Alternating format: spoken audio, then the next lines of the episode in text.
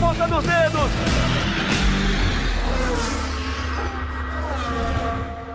Hora de velocidade no GE.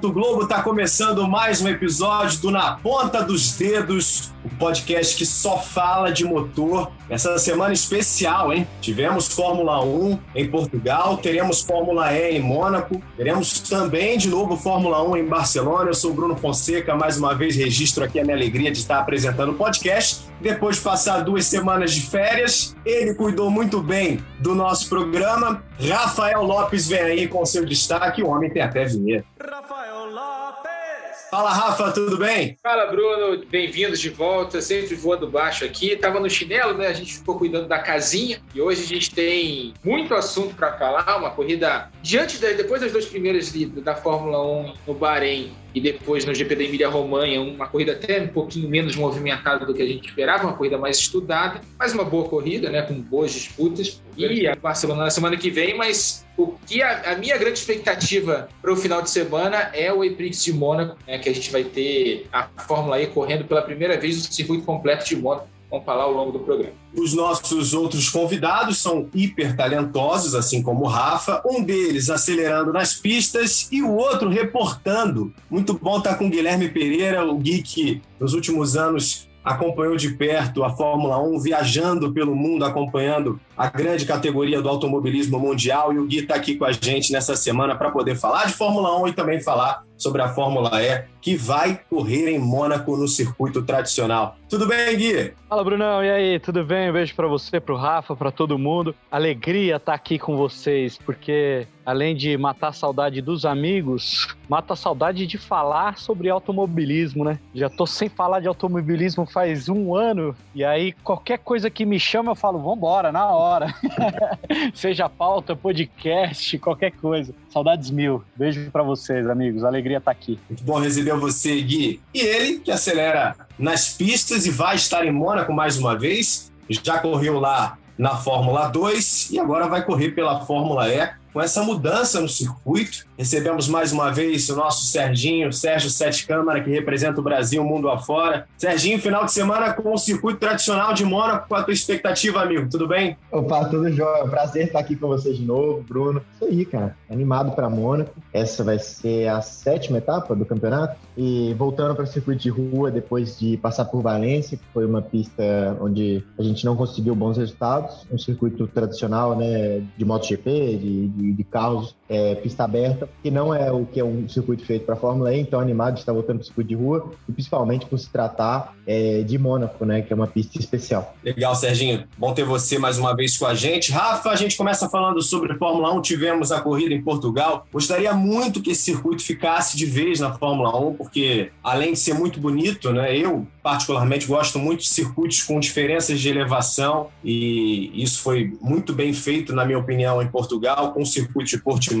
E tivemos mais uma vez uma corrida bem interessante na Fórmula 1, com vitória de Lewis Hamilton. Verstappen teve a possibilidade ali de se aproximar do Bottas num determinado momento, o Bottas que largou na frente, mas acabou perdendo a posição para o Hamilton, que vence mais uma e agora com uma diferença um pouquinho maior, né, Rafa? Uma diferença de oito pontos na classificação. Exatamente, Bruno. Foi uma corrida, como, como eu falei no destaque inicial, um pouquinho menos movimentada do que a gente teve nas duas primeiras do ano, mas foi uma corrida em que a estratégia foi muito importante. E, e é impressionante como o Hamilton ganha corridas de formas diferentes a cada momento do, do campeonato, da carreira dele. Quando você acha que não vai dar, ele vai lá e consegue tirar um coelho da cartola e faz. É, tudo dá certo. A estratégia da, da Mercedes foi muito bem desenhada. Ele fez as. É, mesmo com o errinho que ele teve ali, que ele mesmo falou que ficou olhando demais o Verstappen pelo retrovisor na relargada ali depois do acidente do Kimi e do Giovinazzi, logo na primeira volta, né, na relargada na volta 7. Ele falou: Ah, fiquei monitorando demais o Max, acabei perdendo o timing da relargada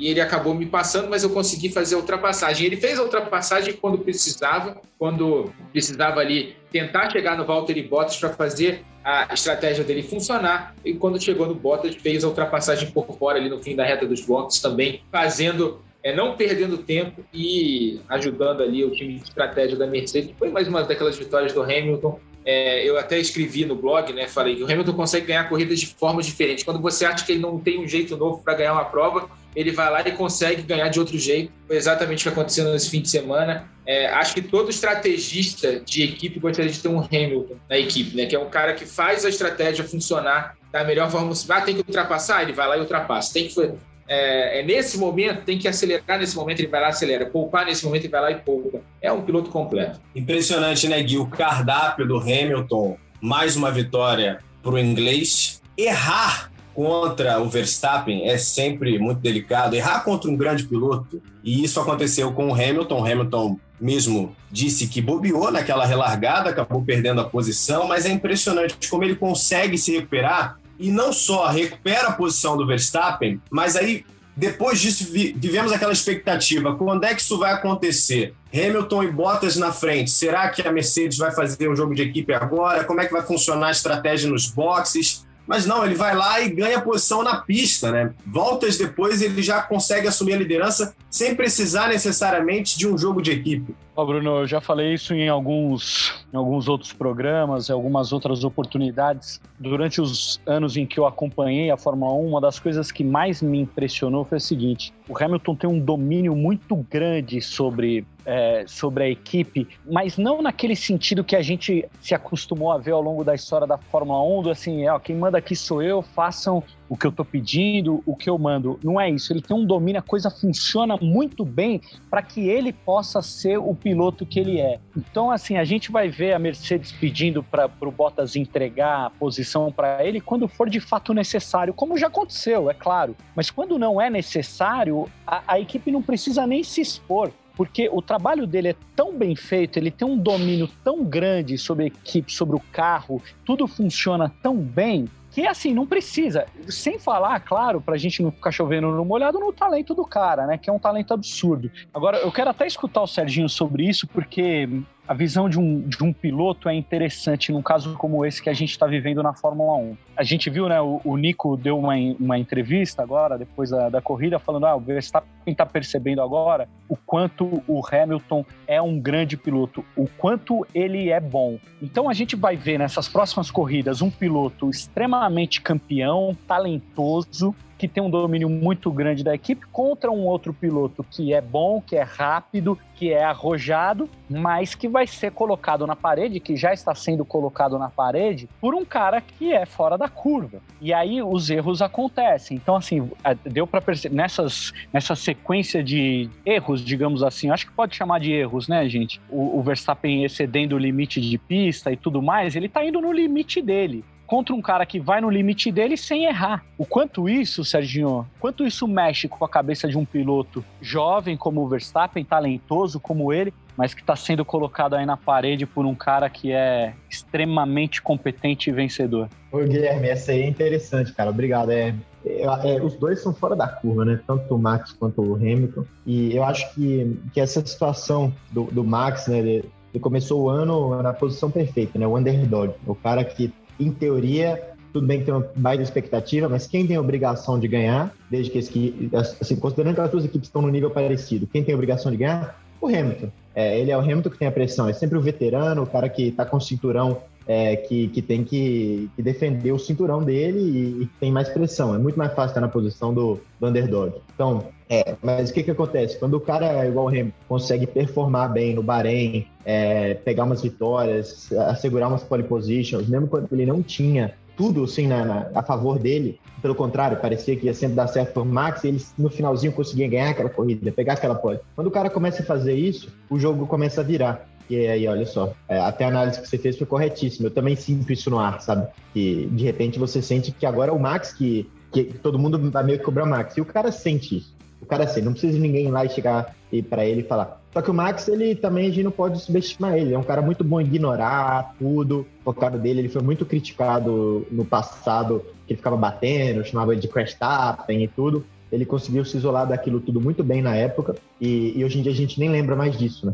São dois caras que podem se reinventar de uma forma muito rápido e, e, e assim, de uma forma que ninguém espera. Então, difícil saber o que vai acontecer. O jogo pode virar muito rápido. A gente pode sair depois da próxima etapa e falar: nossa, agora o Max está num ritmo violento. Só que ele tem que tomar cuidado, realmente, porque, como você disse, o, o esportista ele vive de, da confiança, de momentos, são ondas, né? Ciclos. Se, você tem que saber surfar as ondas quando ela vem e tudo. Se você não surfar, de repente, o cara ter um baita potencial, muito talento, mas não acaba aproveitando aquilo porque não soube surfar onda. Então, é isso aí, eu concordo com tudo que você disse. E o Gui falava, né, Rafa, sobre chegar ao limite. A gente tem visto isso com o Verstappen nessa temporada. Primeiro lá no Bahrein, quando ele busca a ultrapassagem em cima do Hamilton, supera os limites da pista. Agora, nesse final de semana, buscando pole position, também teve a volta deletada, uma volta super rápida por superar os limites. No final dessa prova, quando ele e o Bottas vão para aquela estratégia, o Hamilton já na frente, eles vão para a estratégia de colocar o macio e buscar o ponto da volta mais rápida. Ele também supera os limites, inclusive o Helmut Marko falou sobre isso, não concordando um pouco muito sobre o regulamento, mas enfim, tá lá no papel, todo mundo concordou e é isso, é assim que funciona. Do outro lado, você tem o Hamilton, e aquela imagem, inclusive, do Verstappen, quando ele perde a pole position no sábado, né, que rodou o mundo desolado ali, sentado, pensando o que, que eu posso fazer para superar esse cara. E do outro lado, você tem um Hamilton que pode errar até numa relargada, como aconteceu e perder a posição, mas depois ele tem uma frieza impressionante para se recuperar. E nos momentos que ele precisou buscar a ultrapassagem, ele não cometeu esse mesmo erro. Né? Ele foi dentro do regulamento para ganhar a posição. Não, então, é, até aproveitando o gancho até que o Gui trouxe, até que o Serginho trouxe também, o Nico Rosberg fez essa crítica, né, entre aspas, ao Max Verstappen. O Max Verstappen já deu de ombros, disse que ah, ele não está no meu lugar aqui, já deu uma, uma resposta meio atravessada para o Nico Rosberg, mas é, é, é, é, parte da personalidade do Verstappen, ele não se importar muito com esse tipo de crítica e levar o, o negócio para frente. Ele está numa posição mais confortável e que vai começar a ficar muito incômodo daqui a pouco, porque ele vai ter que responder à altura à ameaça do Hamilton e ao mesmo tempo o Hamilton está na posição mais confortável dele, né? Para ele, no caso, né? Que outros pilotos não gostariam de estar, que é o cara a ser batido. O Hamilton se sente muito à vontade nessa posição já há muitos anos, né? Desde 2014 ele ganhou, só não ganhou o título de 2016 quando o Nico Rosberg foi lá e conseguiu, pegou, aproveitou o único ano que ele não teve foco, é, o Hamilton não teve foco, deu o máximo que ele podia e foi campeão naquela temporada. Te acompanhou de perto. Mas uh, sobre o Verstappen, ele saiu. Uh, a gente tem que discutir track limits mesmo, sabe? É aquela coisa de. É a coisa mais chata hoje do, do automobilismo é discutir track limits. Mas a partir do momento que existe uma regra de track limits, da limite da pista, tem que cumprir a regra. O Verstappen falou no, na entrevista pós-corrida pós ali antes do pódio ah, mas na, a curva 14 não era monitorada. Não, era monitorada. Entrou na, nas race notes lá, na, naquela é, uma espécie de regulamento particular da prova do Michael Masi no sábado de manhã. Então, tinha a, o monitoramento de pista ali na curva 14. E aí a gente coloca, coloca mais uma coisa na, na mesa sobre track limits. O Bottas foi lá e fez uma volta, se eu não me engano, 16 milésimos mais lenta que a do Verstappen, com o Verstappen usando ali a, área de escape da curva 14 para carregar mais velocidade para a última curva. É justo você dar essa volta mais rápida para o Verstappen, deixar com o Verstappen tirar do Bottas, que conseguiu fazer uma volta tão espetacular quanto, faltando duas voltas para acabar a corrida, mas usando a, a pista até o seu limite? É, acho que a gente tem que discutir, acho que é uma discussão válida para o futuro, essa questão de como a Fórmula 1 e como o automobilismo e, e como um todo tem que lidar com os track limits os limites de pista. Acho que é uma discussão válida e que a gente tem que, sei lá, se esses circuitos que, por exemplo, Portimão, que é para moto e para carro de corrida, você adaptar uma grama sintética ali na saída da curva para o cara não poder usar a, a, área de concreto que fica depois da zebra, sei lá, pensando aqui alto, mas fazer adaptações para as corridas de carro para não, não deixar, para ter um limite físico mesmo de pista, né? Você não, não deixar ali uma área em que o piloto possa levar vantagem. Mas isso é uma outra discussão, acho que tem que ser discutida. Mas a partir do momento que você tem no regulamento essa parte de track limit, você tem que seguir, você tem que ler o regulamento, tem que saber é, das race notes, você tem que ter tudo isso na, na mesa para poder fazer uma boa corrida. O Verstappen infringiu duas vezes, né? na volta rápida dele no sábado, que daria a pole position para ele, e na volta mais rápida de domingo, que tirou um ponto dele e deu um ponto para o Valtteri Bottas, esse ponto que pode ser decisivo no campeonato não é a primeira vez que a gente considera que no, no Bahrein, por exemplo, teve ultrapassagem por fora da pista, agora tem, teve essa questão dos track limits, já são dois erros. Né? E o Hamilton, quando errou lá na Emília-Romanha, no GP de Imola, deu a sorte do mundo para conseguir se, conseguir se colocar numa posição para aproveitar um safety car depois do erro, depois que ele deu aquela ré ali no erro da Tosa, uma bandeira vermelha na sequência para ele recuperar a volta que ele perdeu e ainda conseguir chegar na segunda posição com a volta manjada. Quer dizer, quando o Hamilton teve o erro, ele conseguiu minimizar ao máximo o prejuízo dele. O Verstappen já teve dois erros na temporada e não conseguiu ter o máximo de pontos ali, é, aqueles pontos principalmente do Bahrein, quando a Red Bull tinha claramente o melhor carro em relação à Mercedes e o Hamilton tirou essa diferença no braço, vão fazer muita falta aí na disputa do campeonato mais para frente. E esse da ponta, do, ponta da volta mais rápida do, é, do, GP de Portugal também vai fazer muita falta. O Rafa, que nenhum piloto aqui me escute. Mas piloto não gosta muito, né, de, de regra. Não é? Eles não são muito chegados nessa coisa aí de regra. Para os caras, larga lá, corre aí, bate todo mundo, vamos ver quem chegar primeiro ganha.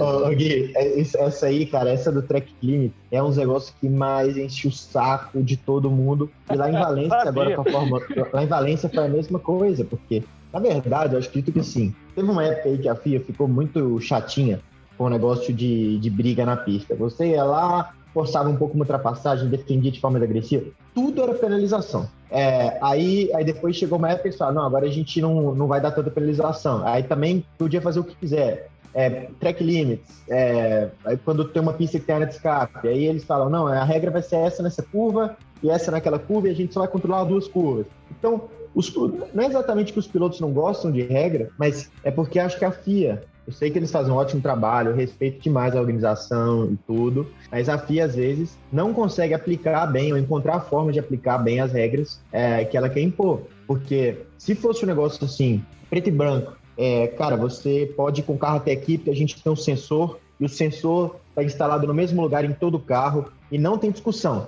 Se você for um milímetro a mais, acabou. Ou, melhor ainda, uma caixa de brita, uma tecnologia, é tanto investimento, a, FIA arrecada tanto, as equipes e tal, é possível, tanta gente inteligente, engenheiros, é, designer de pista, é, é, não é possível que eles não conseguem encontrar uma forma de policiar o track limit é, sem ser esse negócio de ficar olhando a câmera da televisão, ou, é, ah não, a câmera estava no Norris na volta de Imola e puniram o Norris. Mas e aí, e o, o outro, o outro cara que estava. É, qual é a garantia que não foi punido? Isso acontece muito. Até na Fórmula E agora em Valência. Ninguém foi, não, não teve tanta punição, o pessoal respeitou legal por algum milagre. Achei que ia ser um desastre, mas não acabou não sendo. Mas eu tenho certeza que algum piloto foi wide no track limits na, na volta.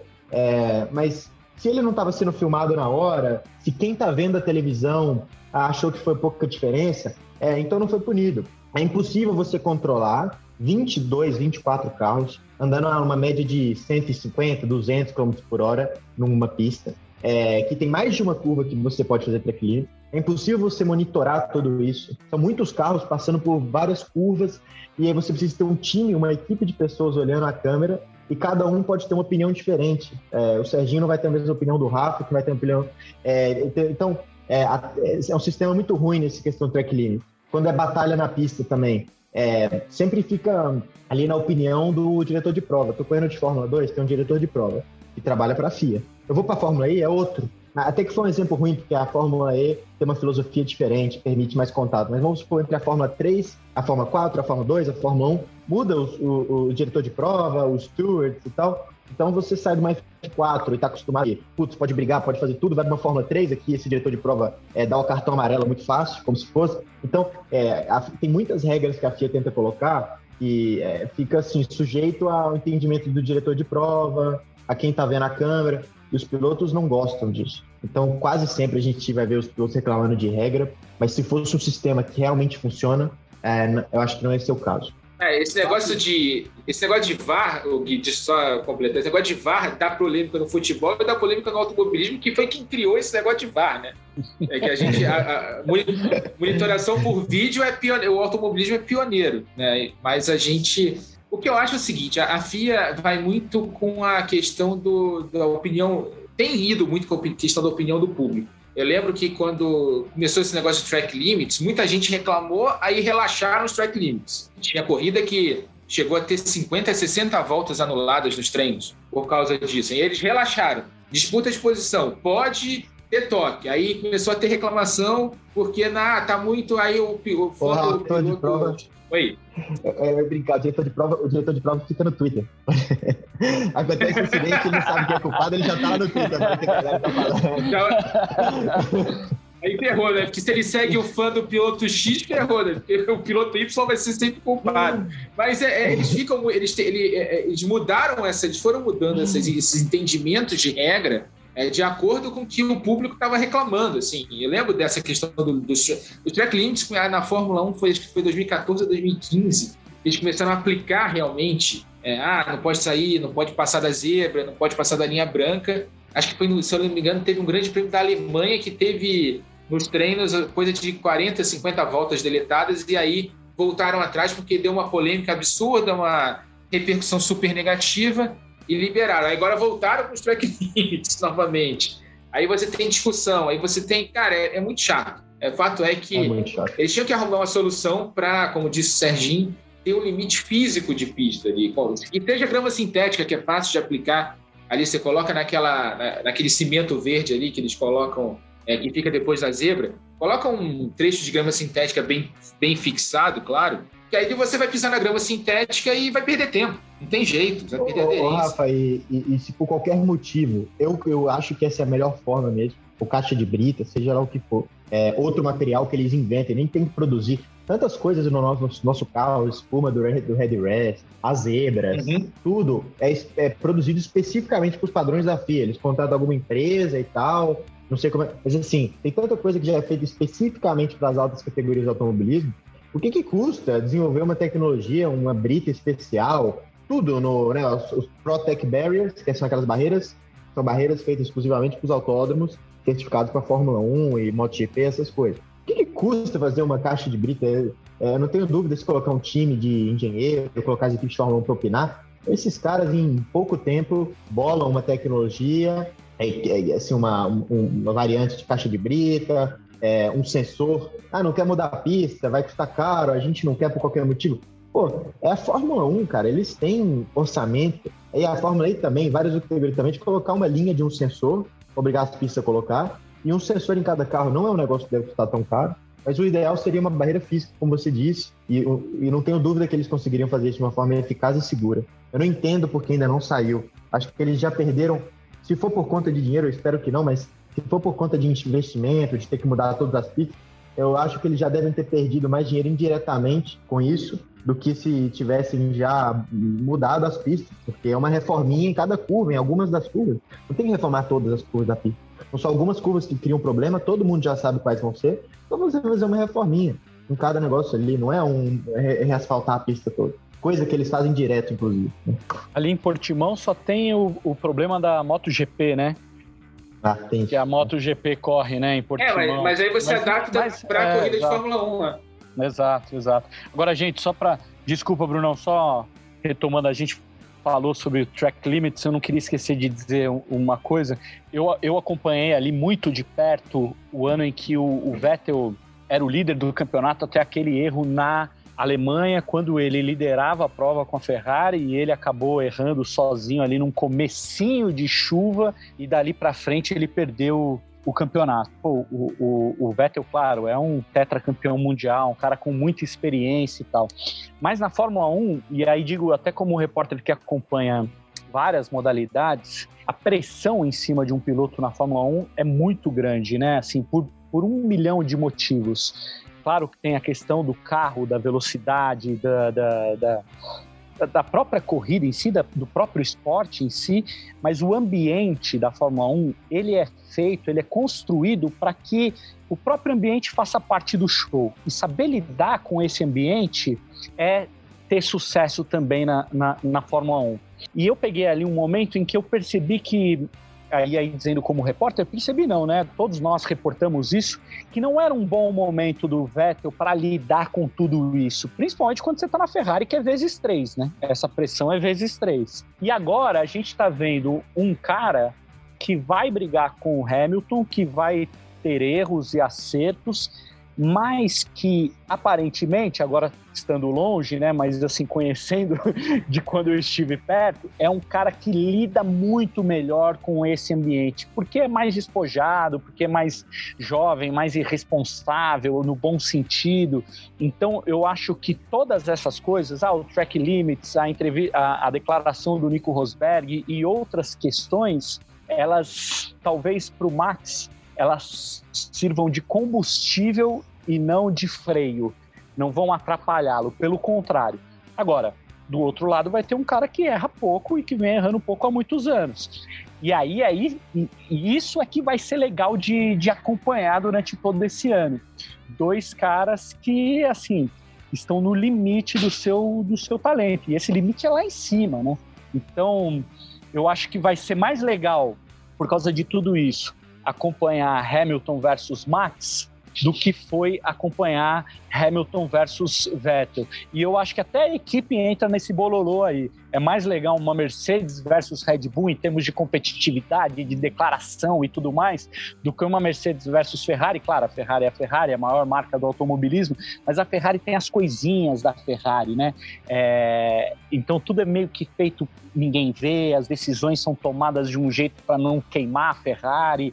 Enfim, a Red Bull é mais mais arrojada nesse sentido. Então, resumindo, eu acho que a gente vai ver uma, uma disputa muito mais intensa nesse ano do que a gente viu ali quando o Vettel estava tentando tirar a coroa do, do Hamilton. Não sei se vocês. Desculpa, não sei se vocês concordam, amigos, é claro, mas essa é a minha, minha visão assim de agora de telespectador. Não, eu acho, Gui, que o cenário que a gente tem aí desenhado, já, já está desenhado esse cenário, de uma competição bem mais acirrada entre os dois. Inclusive, o Christian Horner, essa semana, reforçou mais uma vez que está muito claro né, que essa disputa é entre Red Bull e Mercedes e entre especificamente os dois, Hamilton e Verstappen. Um cenário que a gente tem de cada vez mais circuitos que permitam essa discussão, né, que não tenham a tal caixa de brita, que permitam áreas de escape, que às vezes provoquem essa discussão numa ultrapassagem ou na busca de uma volta rápida, e trazendo um pouco do componente que foi esse final de semana, né? Os dois é, pilotos, Bottas e Verstappen, pilotos que estão ali na frente, não são pilotos que estão ali em nono, em oitavo, buscando ponto. São caras que estão ali na frente e foram para essa estratégia para buscar o ponto de volta mais rápida, porque já está muito claro que qualquer ponto vai fazer a diferença. Então, acho que essa discussão durante essa temporada vai retornar pelas características dos circuitos cada vez mais modernos e que permitem esse tipo de movimento dentro da pista e justamente pela competitividade que se apresenta entre as equipes e entre Verstappen e Hamilton. Acho que toda vez que a gente tiver uma prova em que um deles consiga abrir uma vantagem mais confortável, a gente tem muitas possibilidades do outro tentar essa estratégia do ponto da volta mais rápido. Eu acho que isso vai ser recorrente. E até para a gente fechar o assunto de Fórmula 1, trazendo uh, outros personagens dessa última prova, né, Rafa? Falando do Lando Norris, que foi companheiro de equipe na Fórmula 2 do Serginho. Impressionante o início de campeonato dele. Né? Todo mundo sabe do talento do Norris. Quinto colocado nessa prova, terceiro colocado no campeonato. E ainda reforçando esse momento da McLaren, né? O Ricardo, mais uma vez, não consegue se classificar bem, mas é, consegue uma recuperação impressionante na prova, ganha sete posições. A McLaren, mais uma vez, reforçando ali a sua força de terceira colocada no campeonato. Foi assim no último campeonato, tem tudo para ser de novo, né, Rafa? É, a McLaren começou muito bem a temporada, mantendo a boa fase do ano passado, e mesmo com a troca de motor, né? Ela tinha um carro. A gente lembra que o regulamento desse ano mudou muito pouco, né? Os carros são basicamente os mesmos do ano passado, com algumas adaptações aerodinâmicas, redução de pressão ali na parte traseira, que foi o que atrapalhou principalmente a Aston Martin, né, que, é que era o Racing Point no ano passado. Mas a McLaren conseguiu se adaptar bem a essas mudanças e a troca de motor da Renault pelo Mercedes. Teve que fazer umas adaptações do carro. Nunca é fácil trocar de fornecedora de motor e a, e a McLaren conseguiu aproveitar a boa potência do motor Mercedes aí para se andar muito bem nesse princípio de ano. O chassi também muito bom. Uh, o Lando Norris fazia uma temporada espetacular, né? Quando todo mundo é, esperava que o Daniel Ricciardo fosse chegar na equipe dominando a equipe, né? Ele que é um piloto super experiente, super veterano. O Lando, que é um piloto muito promissor e que vem mostrando isso desde, desde a primeira temporada dele na Fórmula 1, foi lá e falou: não, a equipe é minha, tô aqui, vou botar resultado. Fez pódio já na, na temporada, na corrida passada em Imola. É um piloto que a gente tem que ficar muito de olho, porque é um dos caras que vai brilhar no futuro da Fórmula 1. E, e outra coisa, é muito bom de a gente destacar essa volta por cima da McLaren, que há alguns anos, há uns 5, 6 anos, estava no, no, no, fundo do poço, em franca decadência naquela parceria fracassada que ela teve com a Honda e com o trabalho do Zac Brown, né, que é o novo CEO da equipe desde 2018, ele foi reconstruindo, fazendo, trazendo uma mentalidade mais americana do que europeia para a equipe, pegando patrocinadores menores, indo com loteando ali a carenagem do carro, em vez de tentar aquela eterna busca por um patrocinador principal e que em termos em tempos de crise financeira no mundo, pandemia, é muito mais difícil, difícil de você conseguir. Ele conseguiu reestruturar a equipe, trazer uma mentalidade mais leve para uma equipe que era muito sisuda no paddock. Os dois pilotos que a gente tem lá hoje, né, o Lando Norris e o Daniel Ricciardo, são um exemplo disso.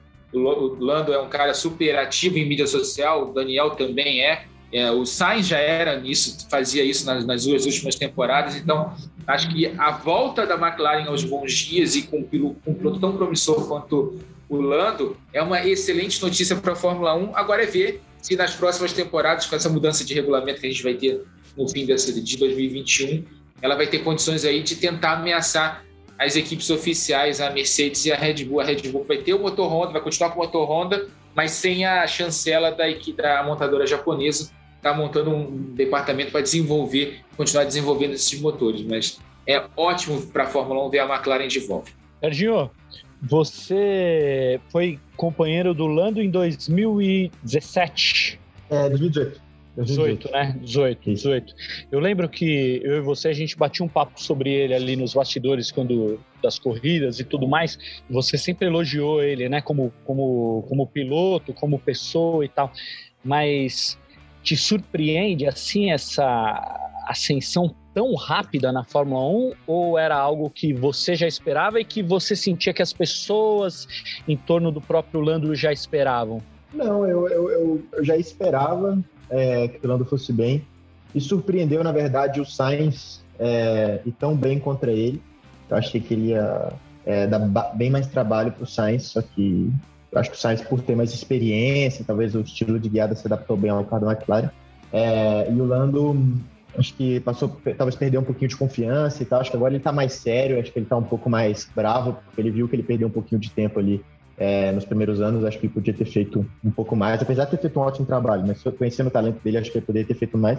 E ele, a gente vê até nas entrevistas e tal, ele está mais sério, assim, ele está com fome de, de conseguir resultado, ele, não, ele continua brincalhão, continua super gente fina, mas sem exagerar tanto, porque dá pra ver que ele quer ir bem e ele tá levando aquilo ali muito a sério. Ele continua sendo aquele cara legal, brincalhão, mas ele tá um pouco mais, assim, o que eu, acho que foi, eu não lembro quem falou sobre Bruno Rafa, mas é, até com o Ricardo, né? Dá pra ver quase que a linguagem subliminar ali, que é tipo assim, ah, não, beleza, você é o Ricardo, mas a equipe aqui é minha e tal. E ele não, ele não ficou, não virou, não virou aquela palhaçada com o Ricardo, de ficar um fazendo brincadeirinha com o outro todo o tempo, aquele negócio exagerado. Ele, né, falou, opa, não, calma aí. Eu acho, eu já esperava, eu, eu esperava isso até antes, para falar a verdade, que ele ia ter uma certa facilidade no F1 e tal. Acho que algumas equipes é, não, não têm os melhores pilotos que poderiam ter. É, os pilotos estão lá muitos e muitos anos na Fórmula 1, ou, ou escolheram por algum motivo que não é, eles seriam os melhores pilotos para estar tá lá. E o Lando é um daqueles caras que realmente está lá porque é um dos melhores. Então é natural que ele se destaque muito é, e muito rápido, mesmo com. Acho que está com 21 anos de idade. Então, o que, o que me surpreende dele é assim, a maturidade, ele pegou muito rápido, ele é um cara que não se afeta com o negócio de pressão. Então, ele é um cara que eu concordo 100% que vai decolar na Fórmula 1 nos, nos próximos anos, dependendo, lógico, das decisões de equipe que ele tomar e de como performar as equipes. A Fórmula 1 sempre isso, isso manda, né? Até mais do que o piloto às vezes é, desde que ele esteja em bons carros, ele vai ser um cara que, que vai estar tá sendo protagonista, sem dúvida. Aqui, por curiosidade, rapidinho, você tem que escolher um na sua equipe, você, chefe de equipe, Leclerc é. ou Lando? Os dois são bons pilotos, tá? Eu acho que eu vou de Lando. É, Ô, louco. É, acho que eu vou de Lando porque acho que os dois têm um talento parecido, é, para falar a verdade. Só que o Lando, ele, ele consegue fazer um, um não, não, que o Leclerc não consiga, mas o Lando é muito bom nisso, de conseguir um ambiente super saudável, super legal na equipe, sabe? Fica aquela equipe entrosada, aquela equipe legal. Eu acho que na, na pista os dois são muito parecidos, só que o Lando ele ia dar um retorno de marketing bem interessante para minha equipe. O Leclerc também consegue isso, é um cara boa pinta e tal, não sei o quê, mas é, o Lando consegue de uma forma mais legal, sabe? Ele, é, acho que ele é um dos caras que, que ajudou a rejuvenescer a Fórmula 1 e não tanto Leclerc ou Sainz, é muito mais por causa do Lando exclusivamente. Eu acho que ele é um, ele é um, é um cara de primeira dentro da pista e fora da pista ele ia dar um ambiente legal para a equipe, ia promover a equipe bem, ia ser um protagonista. Então eu ia de Lando. Só registrando, né, Serginho? Tivemos também aqui uh, um bom resultado da Alpine em Portugal, o Ocon bem competitivo durante a prova toda, o Alonso com a sua melhor posição na temporada até agora, chegando em oitava, depois de uma classificação muito ruim. A gente tem, visto também uma evolução da Alpine. A Fórmula 1 volta já nesse final de semana para Barcelona, circuito que sempre foi utilizado para os testes da Fórmula 1, que reúne todas as características possíveis para que você possa trabalhar bem o carro no início de uma temporada e agora vai receber uma prova nessa temporada de 2021. Virando a página, Falando de Fórmula E, teremos nesse final de semana a prova em Mônaco, que aliás vai ser a única com uma prova só no final de semana, né? Depois do calendário. Primeiro a gente teria Roma, Valência, Marrakech, todas essas provas seriam é, provas únicas no final de semana. Depois as coisas mudaram, o calendário agora já foi também registrado para o restante da temporada. Teremos provas em Nova York, em Berlim, em Londres, mas sempre com provas duplas. Nesse final de semana, só uma prova em Mônaco e pela primeira vez, Rafa. A categoria já correu lá algumas vezes, mas utilizando um outro circuito, teremos o circuito tradicional que é utilizado na Fórmula 1, agora na Fórmula E, no próximo sábado. É, com pouquíssimas alterações. Uma das alterações foi derrubada aí pelo Conselho a comissão dos pilotos lá pediu para que fosse mantido o traçado da Fórmula 1, que é na Sandevaux. A ideia, a ideia era trazer uma, um traçado mais próximo do original, um pouco mais rápido ali, mas por questão de recuperação de energia, até por questão de, de segurança mesmo, porque uma batida ali na, na entrada da, da subida ali para o cassino, você poderia causar até uma bandeira vermelha durante a corrida, né? interrompe muito facilmente a pista. Então esse trecho foi mudado, outra mudança a previsão era que os, a, o modo ataque fosse ativado na Lux, naquele grampo né, famoso lá, do, que é chamado agora de curva do Grande Hotel, né? mas é eternamente conhecido como Loves. Ele mudou para a curva do cassino, então os pilotos vão ter perder um pouco mais de tempo para ir do lado de fora da curva do cassino, pegar o modo ataque, ativar o modo ataque e descer em, em direção a Mirabô. Ali é um trecho muito ondulado, quem já quem lembra das corridas sabe, né, que ali os carros balançam bastante. E a outra alteração é no S da, da, do, daquela chicane do porco, logo depois do túnel, vai ficar um pouquinho mais lenta do que é a chicane da Fórmula 1, para justamente também ajudar na questão de frenagem, recuperação de energia e por aí vai. Para tentar também tirar um pouco do, do comparativo, porque vão fazer esse comparativo, eu acho uma besteira esse comparativo, do tempo de volta do carro de Fórmula 1 com o carro da Fórmula E é uma bobeira esse comparativo, são carros completamente diferentes, com conceitos completamente diferentes. É um carro, o carro da Fórmula 1 é muito baseado em pressão aerodinâmica, o carro da Fórmula E tem zero, quase zero pressão aerodinâmica. É um carro muito mais mecânico do que é, de termos aerodinâmicos. E vai ser muito divertido comparar. Essa, se, ah, fazer... Desculpa, essa ah. comparação, essa comparação é de quem não entende de automobilismo, né? É, é comparar óleo e água. Negócio Brincadeira. É igual, é igual a, a Fórmula 1 para Interlagos você querer comparar com a Stock Car. É, exatamente. exatamente. Quase a mesma coisa, exato. E a, a comparação positiva para a Fórmula E é porque a Fórmula E vai mostrar nesse final de semana no circuito completo de Mônaco que em Mônaco dá para ultrapassar. Que a gente fica falando que a corrida de Fórmula 1 não tem ultrapassagem e tal, por aí vai. Os carros são muito grandes, né, hoje em dia, muito maiores do que já foram é um dos problemas. Outro problema é a questão da, justamente da pressão dinâmica, você não consegue seguir um carro tão de perto hoje em dia na Fórmula 1, coisa que na Fórmula 1 a gente não tem esse problema. Com a questão de economia de bateria, justamente de desse carro não ter tanta pressão aerodinâmica, a gente vai ver muita ultrapassagem em Mônaco. Eu acho que vai ser a melhor potencial para ser a melhor corrida do ano. Muito divertido, fora o cenário, né? Que, pô, que a gente tem cinco brasileiros que já ganharam em Mônaco em diversas categorias. O Senna ganhou seis vezes na Fórmula 1, o Bruno Senna ganhou na GP2, o Jaime Melo Júnior ganhou de Fórmula é, Renault, se não me engano, Fórmula 3 europeia. A gente teve o Bruno Junqueira ganhando de 3 mil e o Kaká Bueno ganhando o e-trophy, né, do Jaguar e-trophy, que era preliminar da da Fórmula E da última vez que a Fórmula E ganhou em Mônaco. Então, cinco brasileiros, quem sabe a gente vai ter um sexto aí nesse fim de semana. Torcer para chover lá em Mônaco, para o carro do Serginho poder andar bem lá com a Dragon Penske, que ele já falou várias vezes aí que em condições de chuva o carro dele rende melhor. Torcer para chover mesmo. Mas acho que, é, como, como, a gente está trazendo o carro novo, é, vamos ver, né? Tudo pode acontecer. Eu não espero que seja. É, eu não sei nem se eu podia estar tá falando aqui que já está trazendo carro novo. Mas, enfim, é, mas como provavelmente vamos trazer o carro novo, então pode ser que o nosso rendimento melhore no seco também. Mas é difícil saber quanto vai melhorar. É, eu não espero que de repente a gente esteja ali com a, Mercedes e com a DS, que é, que é a Citroën. Mas é, com as equipes de ponta, né? Mas assim, pelo menos dar um passo para frente. A gente começou a andar agora no pelotão de trás, então pelo menos ir ali para meiuca, voltar a ter chance de pontuar é, sempre seria já uma, um passo importante para a gente. E depois a gente pode trabalhar em cima desse carro. A gente viu que muitas equipes, quando trouxeram o carro novo em Riad, foram mal, mesmo com o carro novo. E depois você tem que adaptar o carro e tal, ajustar. A gente apanha muito no primeiro final de semana. Eu espero que a gente não tenha que passar por um processo de adaptação tão duro e que o carro realmente seja melhor, é o que mais importa. Até, Serginho, ouvindo e lendo algumas entrevistas da tua equipe, suas, do, do Nico Miller e de membros da Dragon, né, falando sobre essa alteração no, no regulamento. Né, Para a gente lembrar aqui, quem não está acompanhando tão de perto a Fórmula E, as equipes tiveram a possibilidade de não estrear o trem de força novo lá na primeira etapa em Riad. A gente vive ainda uma situação muito difícil, ainda estamos vivendo uma pandemia e algumas brechas foram abertas dentro do regulamento para que as equipes que não queriam ou não poderiam estrear o trem de força lá na primeira etapa pudessem fazer isso depois e a Dragon vai fazer, muito provavelmente, como você falou, né? Vai fazer isso em Mônaco.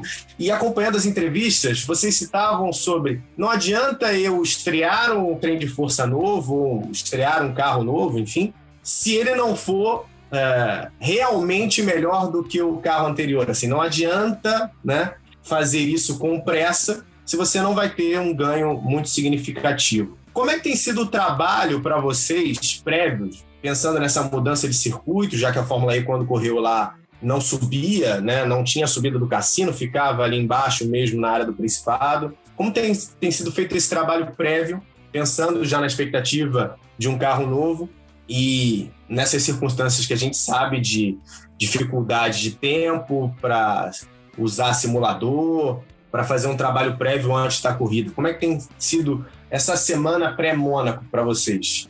Então, para mim, é, eu saí de Valência, fui direto, fui direto para Inglaterra. Aí a gente fez simulador e alguns treinos com carro novo.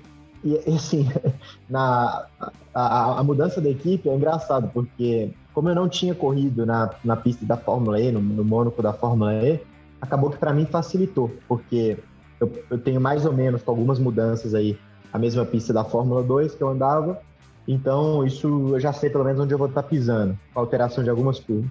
Mas é um grande desafio, sim, para a equipe, com um carro novo, ter que ir para uma pista que nunca andou, é, não, não é o ideal, porque na Fórmula E, principalmente na parte da. O qualifying não muda tanto, mas principalmente na parte da corrida, parte de administração de energia, é tudo software que tem ali, com os metros de cada pista, ondulação, tudo para calcular a energia.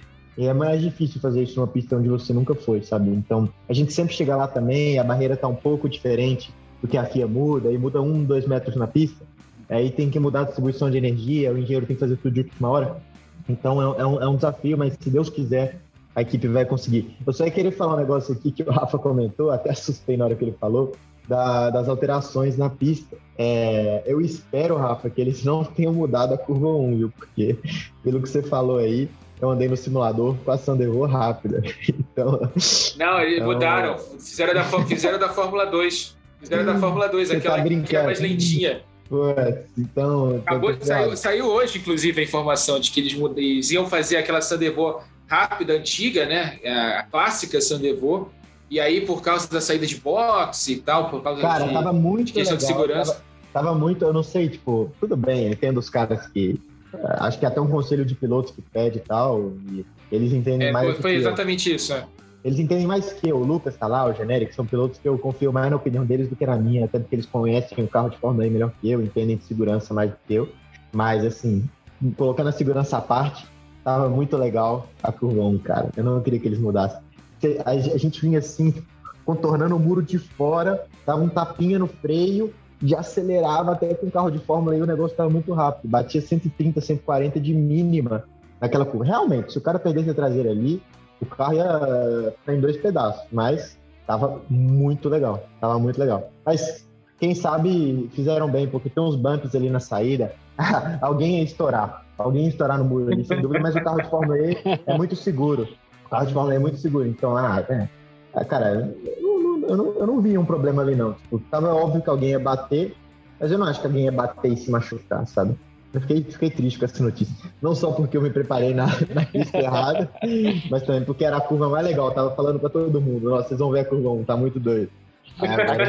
E é bom. E é bom o Rafa Lopes ou não, hein, Bruno? Contando em primeira mão pro piloto, ó, a curva então, tá pô. assim, tá assada, tá? Que dia que a gente tá gravando? Hoje é o quê? Terça-feira, ele já tá com todas as informações. É bom. Vou indicar nem pra ser comentarista equipe, lá na Globo. Nem a equipe me falou nada. Não, comentarista não, vai ser meu engenheiro, pô. só, só o Grupo Globo tem Rafael Lopes, né? Só o Grupo Globo tem Rafael Lopes. Agora tá aqui, Serginho, uma, uma curiosidade, a gente até fez uma, uma reportagem juntos, né, é, para o Globo Esporte sobre, sobre essa coisa da Fórmula E correr nas ruas dos lugares por onde a categoria passa, né? Existe isso no automobilismo. Uma das coisas que, que, que nos encanta no automobilismo é essa coisa do automobilismo rodar pelo mundo, né? Pô, na Fórmula 1 isso é. Tem jornalista lá que só tá. não gosta de carro, mas gosta de viajar para De avião, os caras adoram. mas porque realmente vai viajando pelos lugares, conhecendo os lugares e tal. E claro, na Fórmula 1, algumas. Algumas pistas a gente não conhece a cidade, porque a pista fica tão longe é, do centro da cidade, enfim, que fica difícil você fazer não turismo, mas você conhecer mesmo o lugar, né? A cultura do lugar e tudo mais. E com a Fórmula E é completamente diferente, né? Porque a Fórmula E corre sempre nas ruas. Tem alguma corrida que você, assim, pô, eu quero correr nesse lugar e aí esquece a, a qualidade da pista, se o seu carro vai bem, se vai mal, se vai chover, se não vai, mas por correr, por colocar no seu currículo que você correu nas ruas, sei lá, de Hong Kong de Nova York. Não, oh, oh, Guilherme, sem dúvida tem isso aí, cara. É, sem dúvida. Acho que até com os pilotos não tanto, né? Porque realmente a gente se importa mais com a pista. Eu tenho alguma exceção. Não tenho dúvida que quem está viajando, qualquer outra pessoa que está no ou na equipe ou no campeonato, no staff campeonato ou na imprensa, é, acaba se importando mais com, com a cidade, né? Que a gente fica né, na cidade mesmo e tal. E até eu como piloto é, é, assim, talvez você vai para para Nova York ou para Londres. Vamos supor que o traçado não é o traçado mais emocionante. É, vamos supor que o traçado de Marrakech é muito mais legal. Mas, eu, mas talvez eu prefira correr em Nova York, mesmo a pista o traçado não sendo legal, por ser uma cidade tão importante, que eu ouvi falar minha vida inteira, eu mesmo eu nunca fui, você vê em filme e tal. Mas você fala, não, corri naquele lugar, sério mesmo? É, é, uma, é uma sensação especial. Então é isso aí que você falou. Muitas vezes a gente, na, na Fórmula E, por conta de estar correndo nas cidades, a gente não olha muitas vezes para o traçado e tal, para escolher qual é a nossa pista, o nosso evento predileto. A gente olha também em que lugar está o evento e tal, é, o, a, a, atmosfera que tem naquela corrida, se tem fãs, se os fãs, é, se a cidade realmente se importa com o evento, se está todo mundo falando, todo mundo vindo. Isso também é legal, faz parte, né? E, e lógico que a gente não está vivendo essa parte ainda, principalmente dos fãs, eu falei tal, pela pandemia, mas logo, logo vai, vai ser também. E já acontece, por exemplo, tô super animado, é, eu nunca fui pro México, tô animado, tudo bem que a gente não vai estar na cidade do México, mas tô animado de ir pro México para conhecer, para correr lá, é, nem, nem vi o traçado da pista, mas já tô animado. É, Londres, pô, eu já em fiz... Londres, Nova York, Des... tô animado. Desculpa, Sérgio, eu já fiz turismo em Puebla, tá?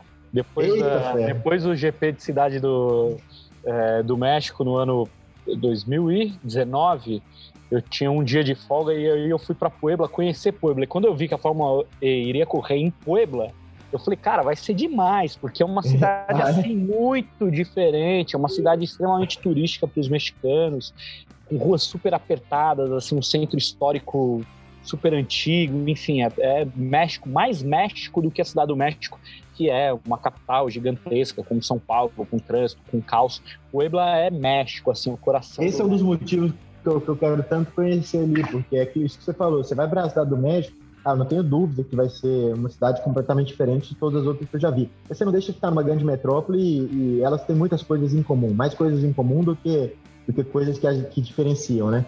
E aí você vai lá e sai, faz uma viagem de carro e realmente é, faz a, a, o evento, a corrida, para um público realmente local ali, é, conhece e tal. Ah, se bem que a parte do público, outra vez, né? Não, infelizmente esse ano talvez não tenha tanto. Eu não sei como é que é especificamente para o México, mas enfim, a gente está conhecendo uma cidade que eu nunca ia conhecer se não fosse pela Fórmula E e realmente ali uma cidade 100% do mexicanos, locais, conhecer. Eu até preferi, quando eu fiquei sabendo que ia ser em Puebla, nunca vi uma foto de Puebla nada, eu falei, cara, que legal, a gente vai ir para dentro do México ali para correr.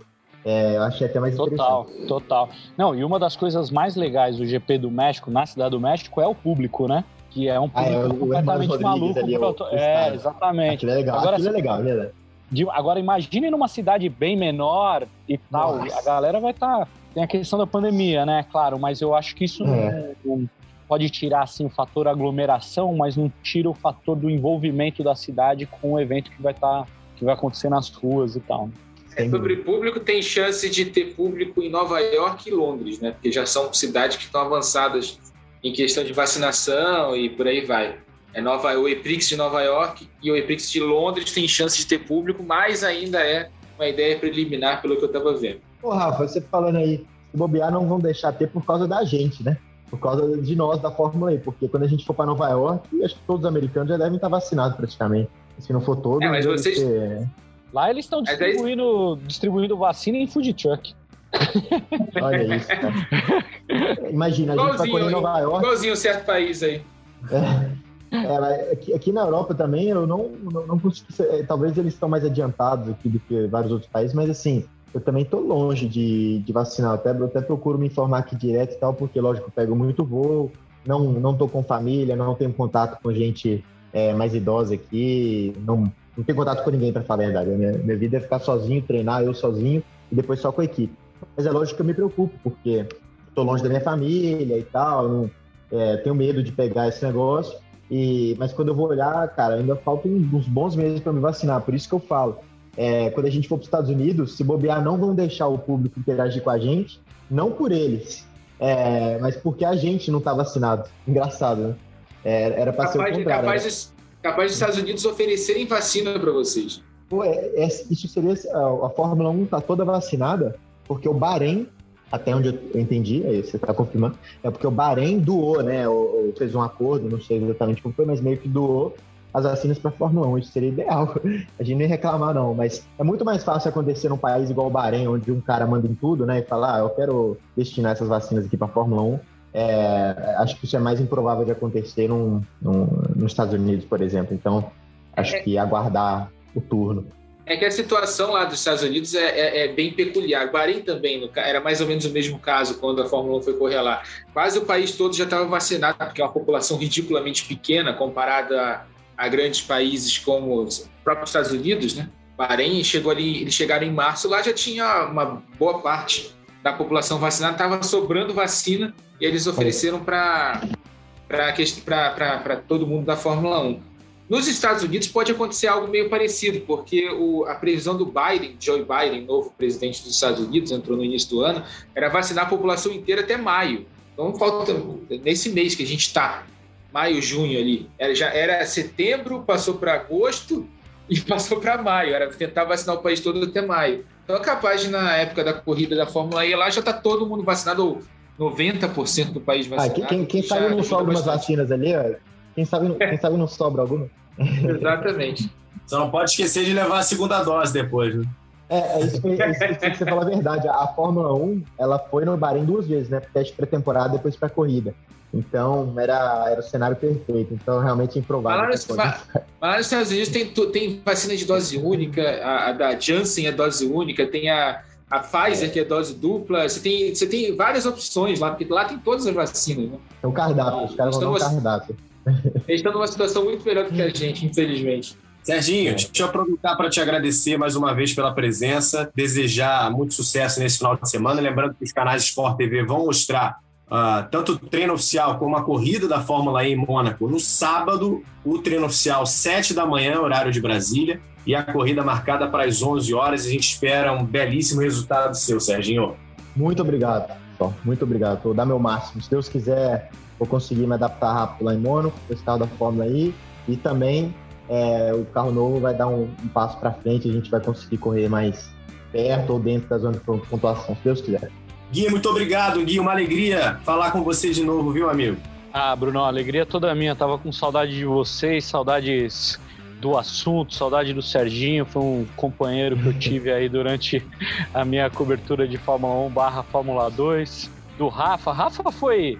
Eu fui produtor com o Rafa, fui repórter do Rafa, como produtor, como comentarista, então é, são anos aí de, de trabalho juntos, isso é muito legal, é um privilégio nosso, né? Essa que é a verdade. Estaremos juntos, senhor Rafa, no sábado? É, rapaz, 6h50 no ar, né? Essa corrida, treino às 7, treino classificatório às 7, depois 11 da manhã a gente entra 10h45, 10h40, 10h45 por ali para trazer tudo da Fórmula E em Mônaco. Eu confesso que eu estou bem ansioso para essa corrida. É, é, é, que eu estava esperando para ver nessa temporada, ver a, a, Fórmula E no circuito completo de Mônaco. Obrigado, Gui, pelas palavras. Prazer trabalhar com você. Além de grande profissional, é um cara mega do bem, super gente boa. Altos papos, altos jantares naquelas coberturas que a gente fazia. E, aliás, uma das coisas que eu mais estou sentindo falta é poder ir a São Paulo para poder trabalhar na, na, na, redação de São Paulo também, nas corridas, encontrar com os amigos. Serginho, obrigado de novo aí pela presença.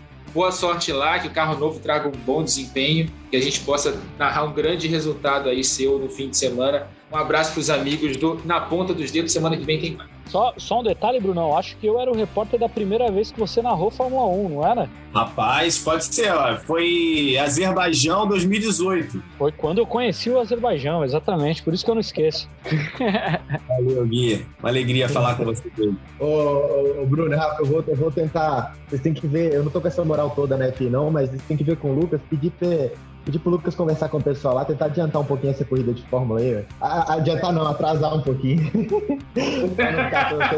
tem que, tinha que começar uns três horinhas depois. O pessoal tá acordando muito cedo no Brasil pra assistir a corrida. Tem que atrasar um pouquinho.